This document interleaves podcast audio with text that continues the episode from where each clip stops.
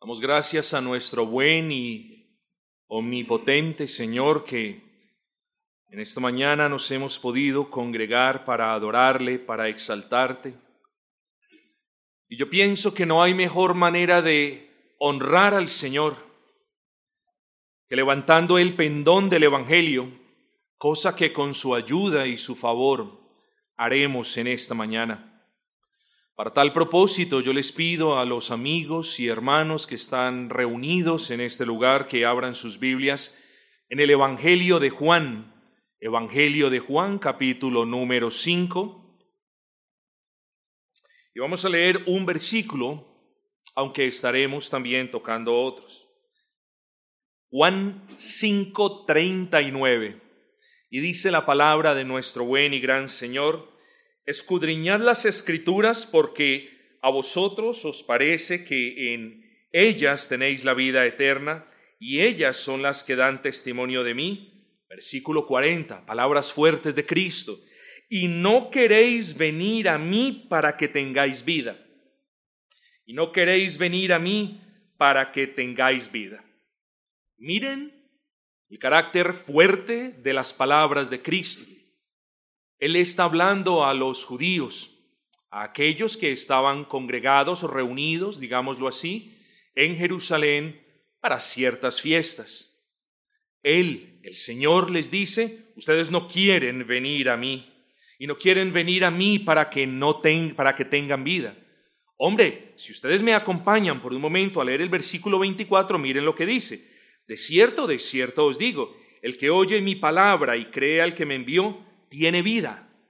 Luego, cuando usted mira el versículo 24 a la luz del versículo 40, usted se da cuenta que estas personas en realidad no querían tener nada que ver con las palabras de Cristo y en realidad tampoco creían en el Padre. Los judíos decían, nosotros creemos en Dios, nosotros sabemos por las enseñanzas del Nuevo Testamento de que no podemos decir, nadie puede decir que amo al Padre, pero excluyo de mi amor al Hijo, o creo en el Padre, pero no creo igualmente en el Hijo.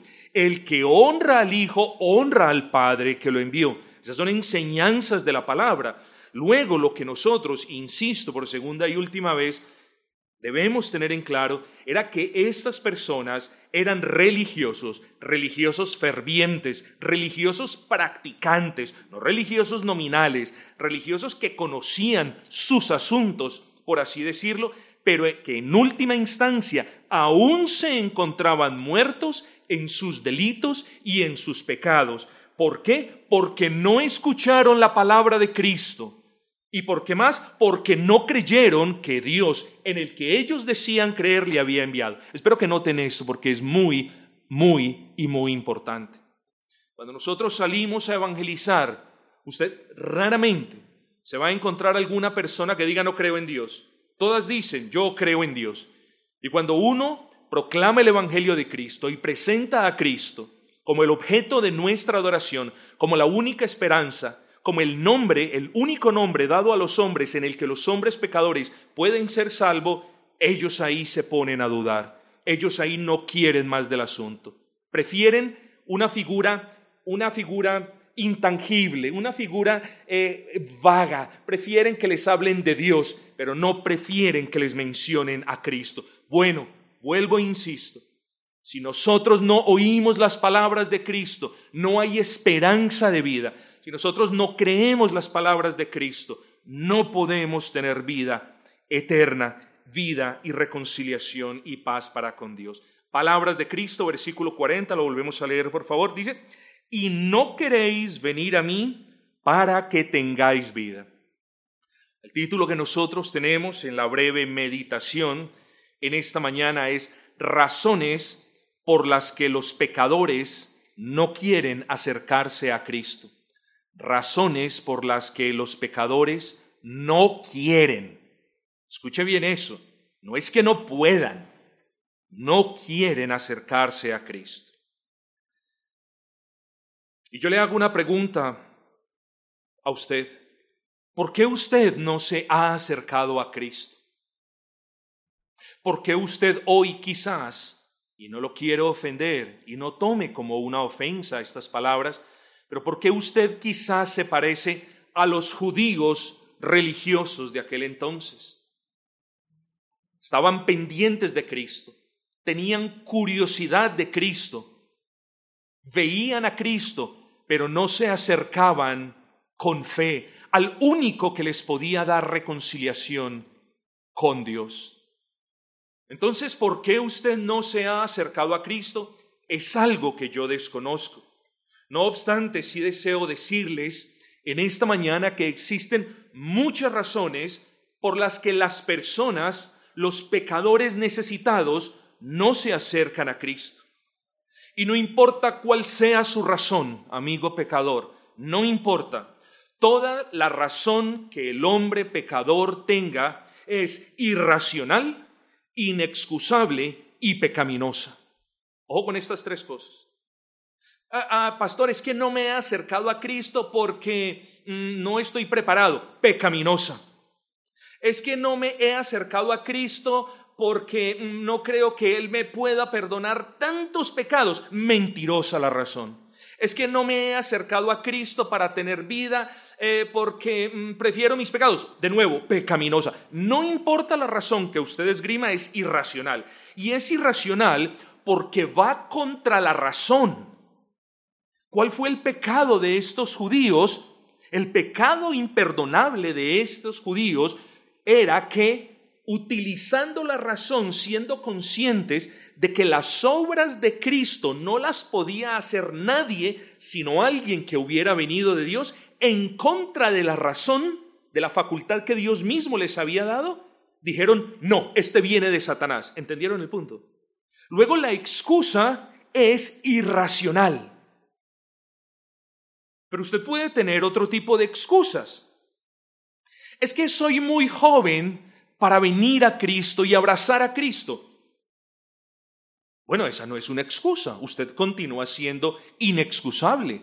No hay ninguna parte en la Biblia. De hecho, en la Biblia se nos muestra a niños acercándose a Cristo, a ancianos moribundos acercándose a Cristo, a pecadores leprosos acercándose a Cristo, y vemos a Cristo no rechazando ninguno de ellos. Luego, usted no tiene excusas para no acercarse a Dios. Es que estoy joven y ah, estoy pendiente de otras cositas. Eso no es excusa. Excusa la podría, y no la tiene, la podría tener alguien que tenga deficiencias mentales de algún grado. Quizás usted diría, ah, bueno, él puede tener una excusa, y no la tiene. Porque nosotros ignoramos las obras secretas de Dios en el corazón de una persona. Ojo con eso. Pero los que están aquí no tienen excusa. Ninguno de ustedes tiene excusa. Y luego, además de ser cuestiones irracionales por las que las personas no se acercan a Cristo y, vagas excusas, tenemos excusas pecaminosas. Ah, pastor, es que yo le voy a decir la verdad. A mí me gusta decir la verdad. Yo no me acerco a Cristo para tener vida en Cristo eh, porque es que no quiero. Esa es una excusa pecaminosa. Y nadie es culpable del pecado de no querer acercarte a Cristo, sino usted. No querer vida mientras usted está muerto en sus delitos y pecados. ¿Qué es estar muerto en los delitos y pecados? Estar muerto en los delitos y pecados no se imagine allí a un féretro inmóvil que no tiene la culpa si lo ponen en la calle, si lo entierran, si lo creman. Ya es un féretro no tiene arte ni parte en el mundo de los vivientes. Luego, cuando la escritura habla del pecador o que el pecador está muerto en sus delitos y pecados, me está mostrando a aquellos que no se han acercado a Cristo. Luego, todos los que no se han acercado a Cristo están muertos en sus delitos y en sus pecados. Entonces, el estar muerto en los delitos y pecados y no acercarse al único que puede dar vida, además de ser la necedad más grande, es lo más pecaminoso que usted puede hacer. No piense que pecado solo es, ah, yo mato, ah, entonces pequé. Yo soy chismoso, ah, entonces pequé. Yo mm, digo mentiras, ah, entonces pequé. No, el pecado más grande que usted puede cometer o que está cometiendo en este momento es no acercarse a Cristo para tener la vida que solamente Cristo da. Ese es el pecado más grande que usted puede tener. Luego tenemos a Cristo, los judíos tenían a Cristo, pero no se acercaban a Él. Eran curiosos de lo que Él decía, estaban pendientes de lo que Él hacía, pero no se acercaron ni lo abrazaron con fe. Ese fue su gran pecado. Yo quiero que usted piense en este ejemplo para que dejemos el punto en claro. Suponga que usted se encuentra en una casa. La casa tiene triple llave. La casa, las ventanas tienen barrotes, no se pueden abrir. Y hay un incendio, un gravísimo incendio.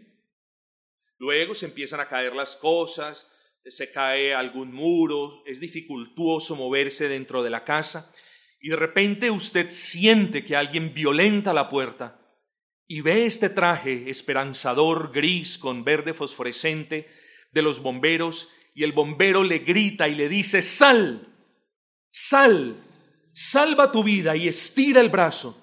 ¿Quién de ustedes es tan torpe de no agarrarse del bombero?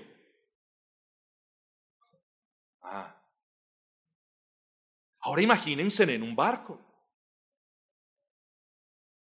Van campantes, sin problema, desprevenidos, y el barco comienza a naufragar. Y naufraga y naufraga y usted se tira por la borda y luego comienza a cansarse y comienza a tomar un poco de agua. Se comienza a ahogar y alguien le dice, he aquí el salvavidas. Y usted le dice, no, gracias. El que está encerrado en la casa se quiere morir, como también se quiere morir el que no recibe la ayuda de quien se la da. Bueno, así es todo el pecador que desprecia a Cristo, que es el único que los puede salvar, el único que los puede ayudar. De esta manera, sucede con quienes entendiendo su estado de condenación, no se acercan al único que les puede dar salvación. De esta manera sucede con quienes viendo la maldición bajo la que se encuentran, no se acercan al único en quien pueden tener perdón de pecados, vida eterna y bendición. Dice la palabra del Señor, o dice el Señor de la palabra, versículo 39, escudriñad las escrituras, porque a vosotros os parece que en ella tenéis la vida eterna y ellas son las que dan testimonio de mí. El contexto de nuestro texto es sencillo y es fácil de comprender, por lo que no tomaré mucho tiempo en esta empresa. Aquí el Señor Jesucristo, como les dije hace un momento, les está hablando a los judíos, quienes, pese a haberlo visto haciendo grandes señales y milagros, se rehusaban a creer en él. Es muy importante que usted comprenda algo, estimado hermano y querido amigo. Estos judíos no eran como cualquier otra persona de cualquier otro pueblo. Los judíos eran el pueblo escogido por Dios. A los judíos se les había confiado la palabra de Dios. Los judíos conocían las promesas de salvación que Dios les había hecho por medio de la palabra. Los judíos conocían el plan de salvación como dice un pastor, acuse de lo que quiera acusar a los judíos, menos de cambiar la palabra del Señor, porque a ellos se les encomendó y si algo hicieron bien por la providencia y la gracia de Dios, fue preservar esa palabra. Ellos la conocían mejor que cualquier otro pueblo, mejor que cualquier otra persona. Ellos sabían que habían nacido en pecado, sabían que necesitaban la gracia de Dios para tener vida. Sabían que vendría un Cristo. No sabían cuándo vendría, pero sabían que un Cristo vendría y sabían que en ese Cristo tendrían perdón de pecados, reconciliación y libertad. Los judíos conocían estas cuestiones. Y luego, ¿qué les dice el Señor Jesucristo a los judíos? Escudriñad las escrituras. A quienes entre ustedes han abrazado ese Cristo, yo les doy el mismo consejo. escudriñen las escrituras, lean la escritura, canten la escritura con cánticos nuevos en sus casas, mediten en la escritura, escudriñen la escritura, mediten en la escritura. Es una de las gracias más grandes o es uno de los medios de gracia más grandes, porque las personas leen la palabra, piensan un poquito en la palabra, pero no meditan en la palabra. Las personas comen la palabra, pero no rumian la palabra, no mastican la palabra. Las personas leen un versículo hermoso y se lo memorizan y creen que ya cumplieron con Dios. No, la palabra hay que escudriñarla, comparar escritura con escritura, mirar una concordancia, ahondar un poco más en el asunto. Claro que sí, a eso se refiere con escudriñar, investigar, indagar a Cristo en las escrituras. Porque ese bendito Cristo no solamente está en las páginas del Nuevo Testamento, sino que también está en las del Antiguo Testamento. Luego no se desanime cuando lea el Antiguo Testamento porque ahí está Cristo. Cristo está en los Salmos. Cristo está en Isaías. Cristo está en Jeremías y en todos los profetas. Cristo está en Proverbios.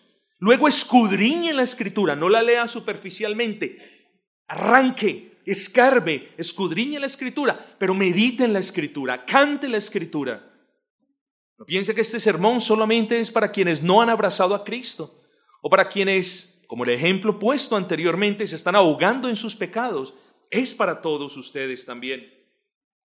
Pero ahora me refiero a aquellos que están muertos en sus delitos y pecados aquellos que no han abrazado a Cristo, aquellos que han escuchado de Cristo, ellos saben quién es Cristo, ellos dicen, sí, yo creo en Cristo.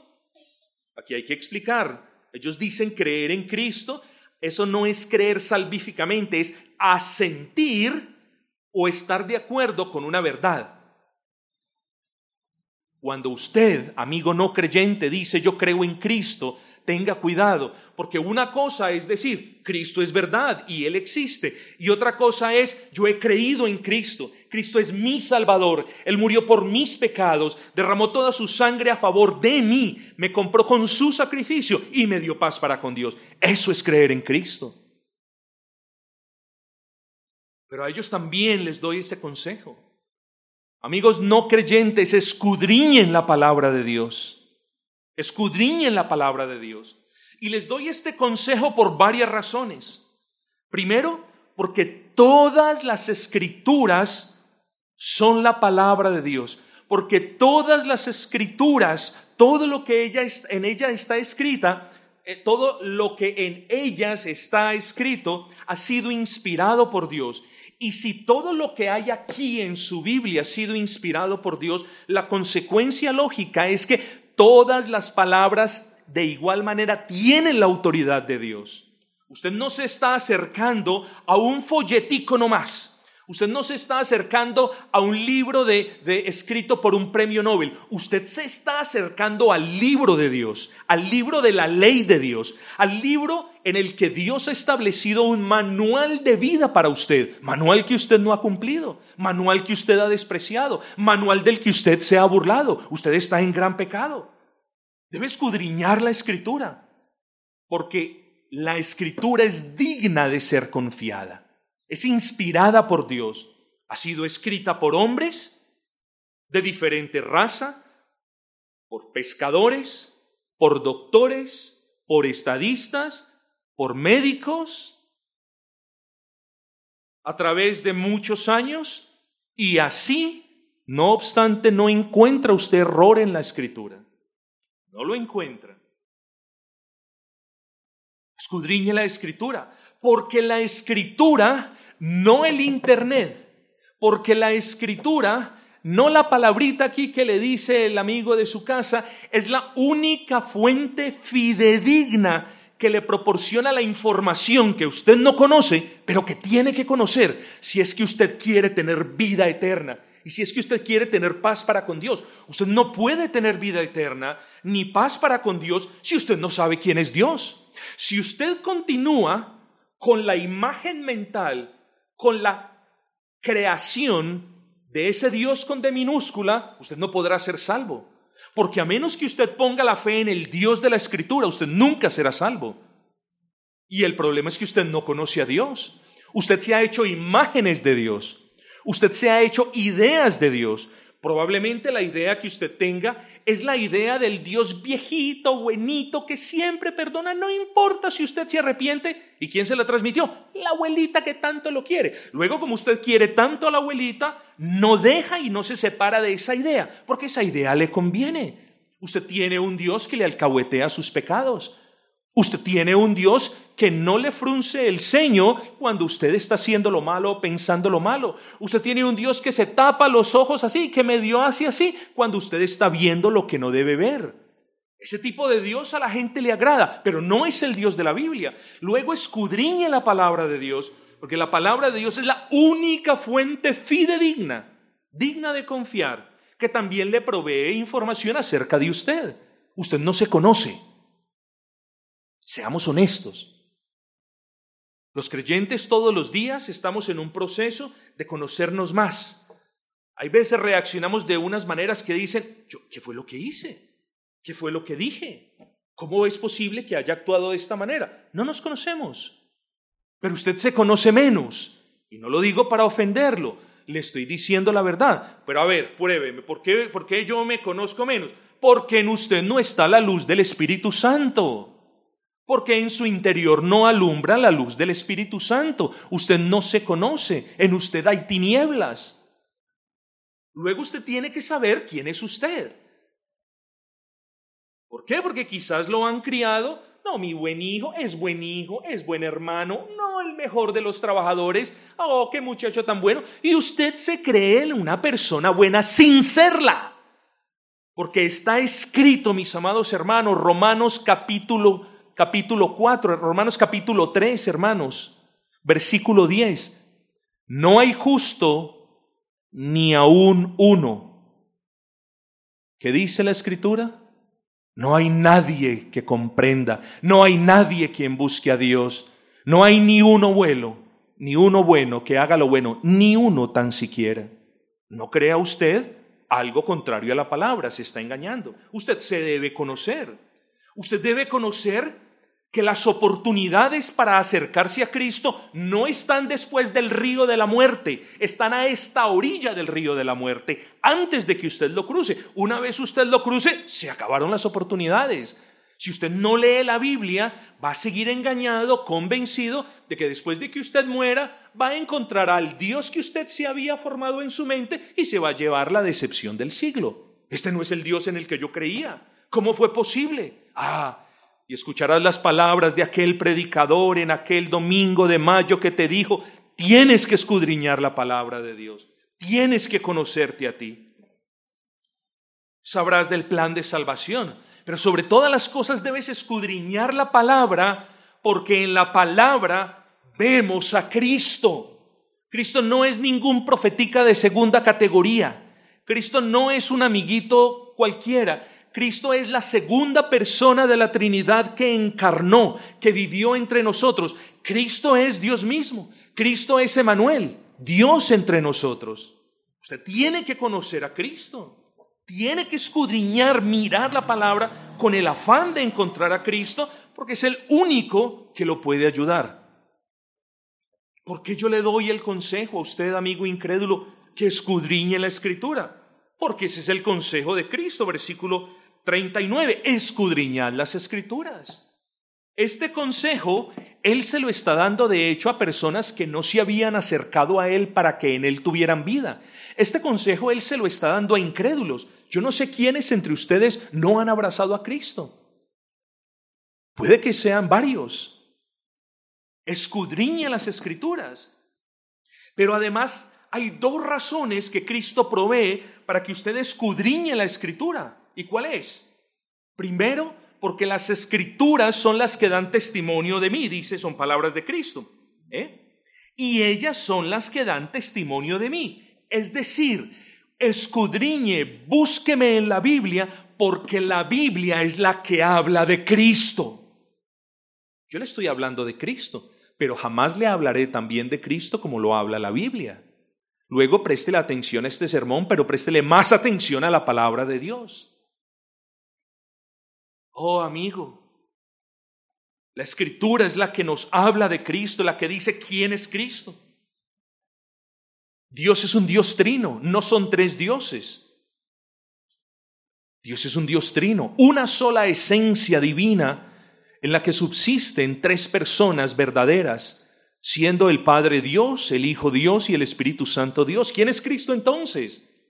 Es el Hijo, es la segunda persona de la Trinidad que descendió a este mundo y nació de una manera virginal. porque virginal? Tenía que ser virginal, tenía que ser milagrosa, porque si el hombre, si el, si el hombre que nace en este vientre hubiese nacido del producto de la unión marital que nosotros o de la que nosotros venimos, ahí se hubiese perpetuado el pecado. Luego lo que estuvieran haciendo sería un pecador como usted y como yo. Pero esa, bendita persona de la Trinidad nació de manera milagrosa, fue engendrado por el poder y por la obra del Espíritu Santo en el vientre de una virgen. Y ese Cristo fue el único niño que salió del vientre de la madre sin pecado. Y ese niño iba creciendo en gracia y en favor delante de los hombres, de sus padres, de sus vecinos muy probablemente y principalmente de Dios. Y ese Cristo nunca pecó. Y ese Cristo nunca mintió. No podía hacerlo. Ese Cristo tenía que, para ser representante de usted, si es que usted se va a acercar a Él, usted se acerca porque Él es su representante. Y para ser el representante digno que Dios demandaba, ese Cristo tenía que hacer lo que nosotros no podemos hacer, y es obedecer a Dios perfectamente. Usted debe comprender que no hay nada que usted diga, que piense, que haga, que le haga ganar el favor de Dios. En otras palabras, usted puede vivir desde este momento hasta el último suspiro de manera perfecta, cosa que es imposible, y no podrá ganar el favor de Dios. Pero Cristo vivió de manera perfecta y cumplió la ley al pie de la letra. ¿Y luego qué pasó? Luego comenzó su ministerio y comenzó a proclamar el Evangelio y en los últimos días, Cristo fue prendido conforme a lo que dijeron los profetas. Y fue latigado y fue azotado y fue abofeteado y fue escupido y fue despreciado y fue maltratado. Y eso aún no es nada. Y fue burlado y aún no es nada y se burlaron de él colocándole una corona de espinas y lo flagelaron y aún eso no es nada. Y subió a una fría cruz y aún eso no es nada. Y fue horadado, fue traspasado, fue perforado y aún eso no es nada.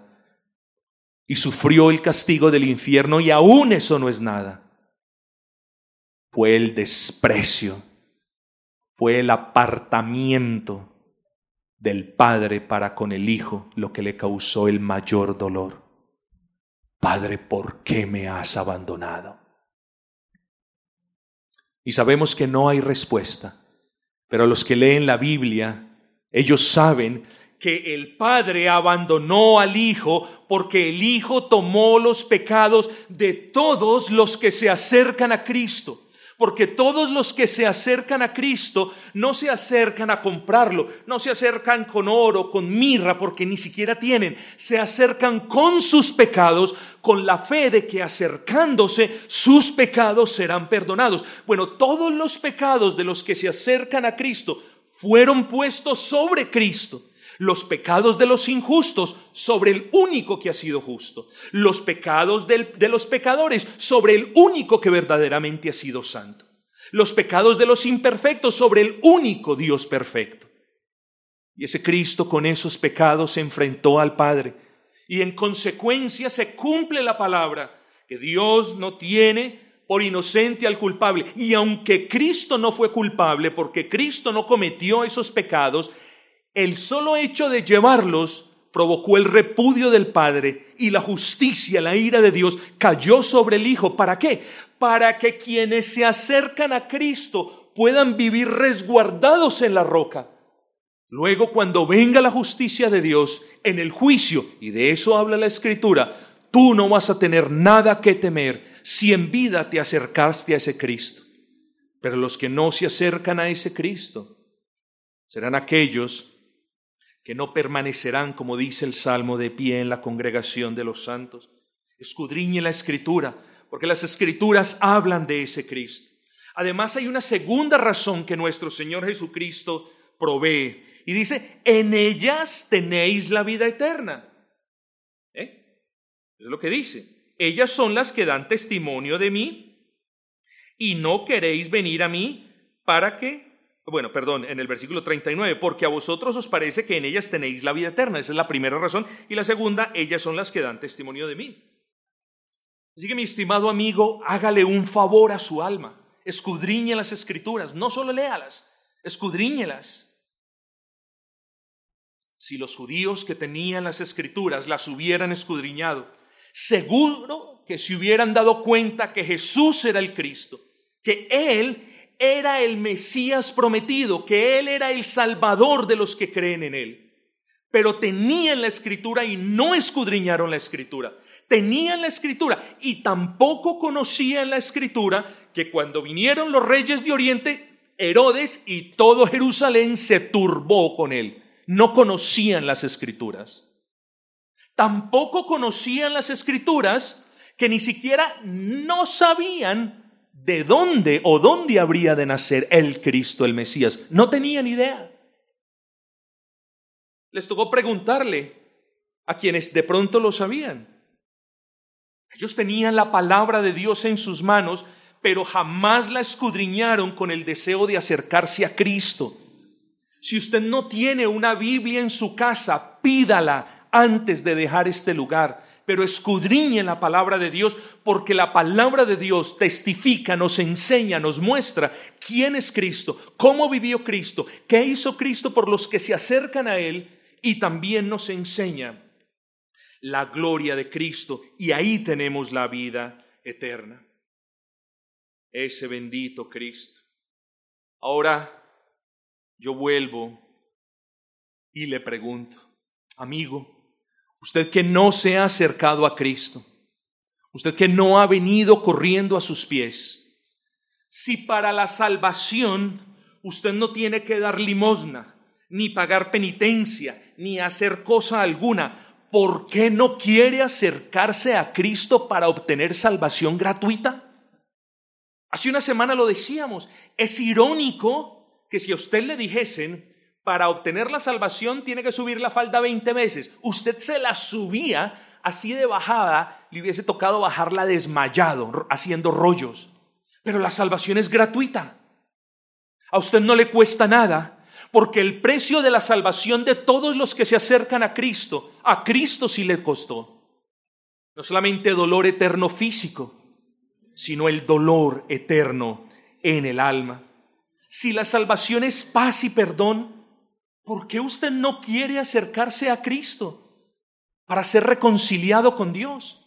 Es suficientemente incómodo y maluco no estar reconciliado con un ser humano. Imagínese entonces cómo lo será no ser reconciliado con Dios. Si la salvación es la única esperanza que usted tiene, ¿por qué no quiere venir a Cristo para tener vida. Porque eso es lo que dice la escritura. Y no queréis venir a mí para que tengáis vida. Oh, mis amados. Pero voy a aprovechar lo que me queda para tratar de inquirir por qué usted no ha venido a Cristo. Leamos la palabra, versículo 40, y no queréis venir a mí y no queréis venir a mí. ¿Qué pasa? Léala. ¿Qué pasa a todos los que van a Cristo creyendo en Cristo, sabiendo que Él es el único que hizo todo lo que Dios demanda para perdón de pecados y vida eterna? ¿Eh? ¿Qué pasa para quienes vienen a Cristo? Tienen vida, comunión con Dios, comunicación con Dios. Pero mis amados hermanos, dice, y no queréis venir a mí. En el original griego, el verbo querer proyecta como varias imágenes. Varias. Por cuestiones de tiempo solamente vamos a considerar al menos tres, eso espero. Así que en primer lugar, cuando nos hacemos la pregunta, ¿por qué las personas no quieren venir a Cristo? Podemos decir que es por una preferencia personal, tan extraño como a usted le parezca. ¿eh? En otras palabras, el pecador prefiere no ir a Cristo. Ese es uno de los significados de querer. Entonces, cuando usted lee y no queréis venir a mí, palabras de Cristo, usted lo puede interpretar de esta manera. Y ellos prefieren no ir a Cristo. Quizás ese sea su caso. Este es el caso, lo, voy a hacer, lo voy a explicar de una manera muy sucinta. Este es el caso de personas que tienen enfrente de ellos dos alternativas y que prefieren o escogen una o que les gusta una de las alternativas por encima de la otra. Piensa en el niño rebelde y malcriado que prefiere la vara del castigo de su padre por encima de venir delante de su Padre y humillarse delante de su Padre. Así es el que no se acerca a Cristo. Últimamente prefiere algo y no a Cristo, pero lo que en realidad prefiere es el castigo de Dios y no estar en paz con Dios. Qué cosa más extraña. Luego usted puede leer las palabras de Cristo en el versículo 40 de esta manera. Y habéis preferido no venir a mí esto implica una consideración de su parte. Esto no implica una decisión rápida. No, no, yo no voy a Cristo. No, esto implica una premeditación. Esto implica un juicio. Usted ha sopesado dos cosas. Ha sopesado a Cristo y todas las bendiciones que puede tener si cree en Cristo y ha sopesado el deleite temporal de su pecado. Y usted ha dicho, mm, bueno, esto está muy bien, yo a la verdad, mm, esto está muy bien. Ah, pero mi pecadito. no, no, mi pecadito lo dejo para mí. Por tanto, escojo quedarme con el pecado y es mi preferencia desechar a Cristo. Así son las personas que no se acercan a Él. Luego, entonces, tenemos que ese verbo querer proyecta la idea de una preferencia. Las personas prefieren, prefieren la muerte que la vida. Cosa extraña, pero es la realidad. En segundo lugar, ese verbo querer también denota la idea o la acción de rehusar algo o de rehusarse a hacer algo. Usted puede leer entonces ese y no queréis venir a mí. ¿Eh? Usted lo puede leer como y los pecadores se rehusan a ir a Cristo. La primera idea es la de alguien que sopesa y que dice, mm, no, no, no, yo mejor me quedo con lo mío. Cristo, no me acerco a ti, allá tú. La segunda idea es más una reticencia. Aquí ya podemos ver que aquí ya hay un esfuerzo por no acercarse a Cristo. ¿Y cómo podemos entender eso?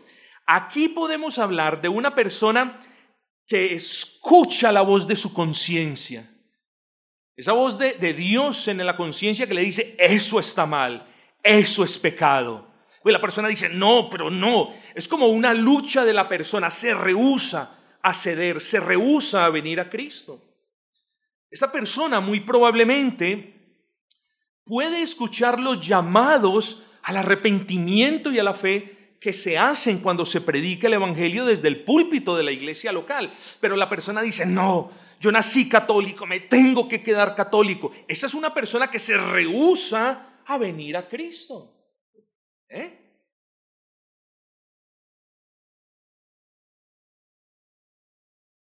Quienes se rehusan a venir a Cristo, miran, esto es lo peligroso, hacen un esfuerzo por cerrar los oídos al Evangelio.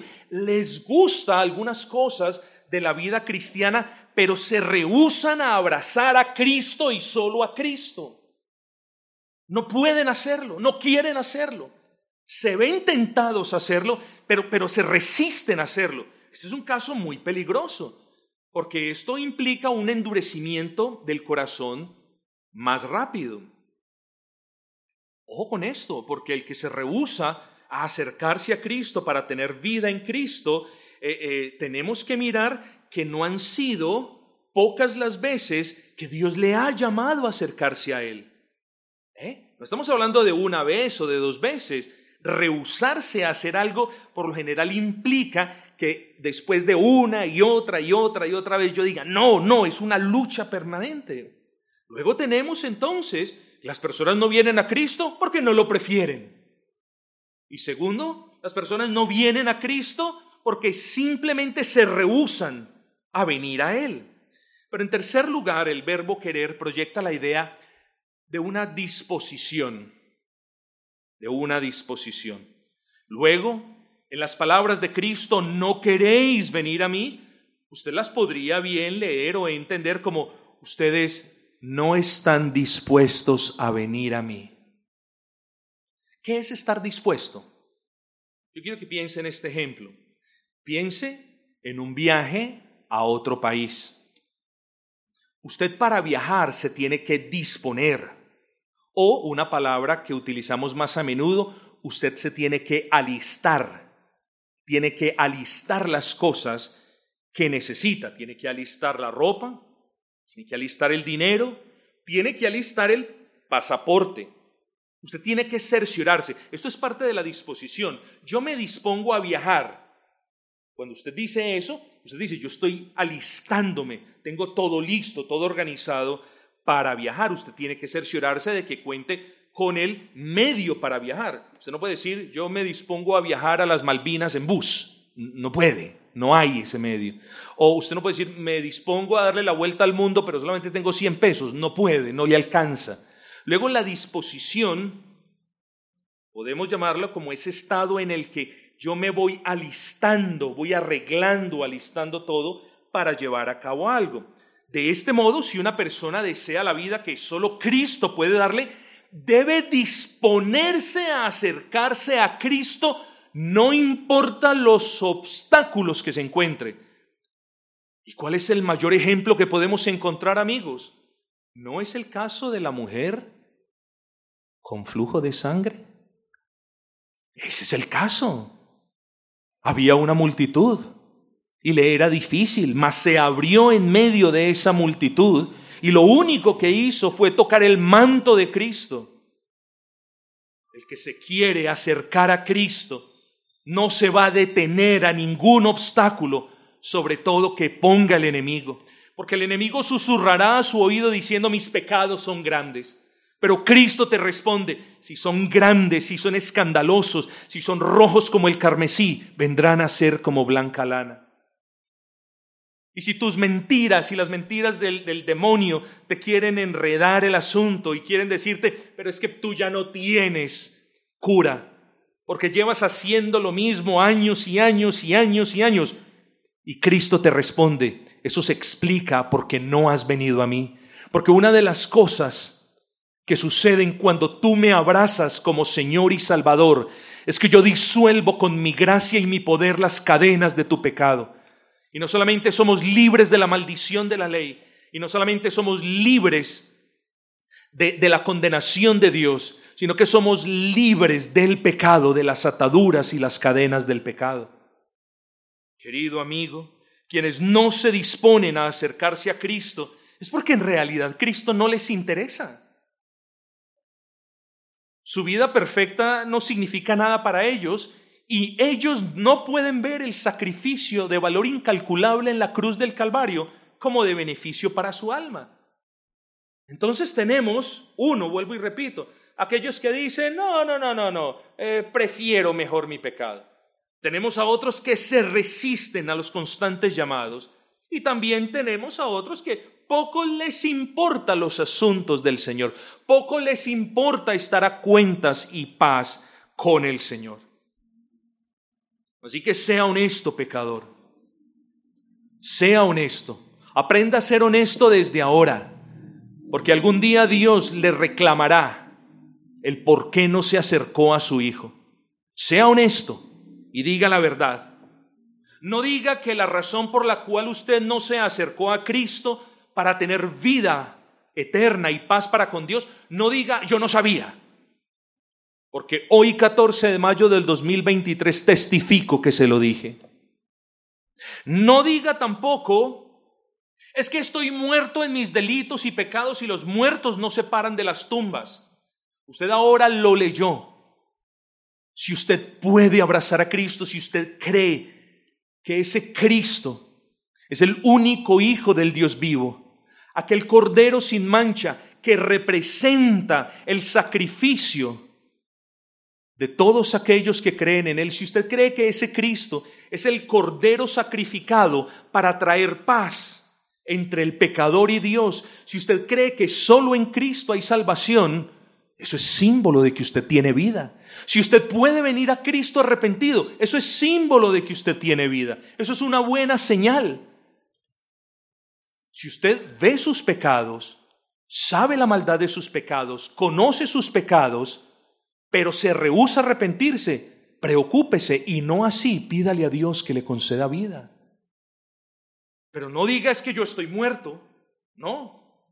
La conciencia testifica de que usted no está impedido para abrazar a Cristo. No diga que Dios, que Dios está lejos, lejos de los pecadores. No mienta. Tan cerca está Dios de los pecadores que envió a su Hijo unigénito para vivir entre ellos, ser como ellos y morir por aquellos que se arrepienten y tienen fe. No diga que es que usted está lejos de Dios. Usted puede estar lejos, pero no está impedido. Recuerde el pasaje de la mujer con el flujo de sangre. Estaba lejos de Cristo y dijo, Cristo es mi única esperanza.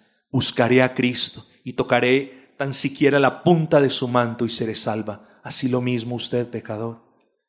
Puede que sus pecados lo tengan lejos de Cristo, pero allí está, esperándolo, con los brazos abiertos, con esos mismos brazos abiertos, con los que murió en la cruz del Calvario, con esos mismos brazos que fueron maltratados, esas manos que fueron perforadas, porque una gota de su sangre hubiese perdonado toda la multitud de nuestros pecados, pero derramó toda su sangre, porque nuestros pecados son feos, asquerosos, escandalosos y son bochornosos tan siquiera recordarlos.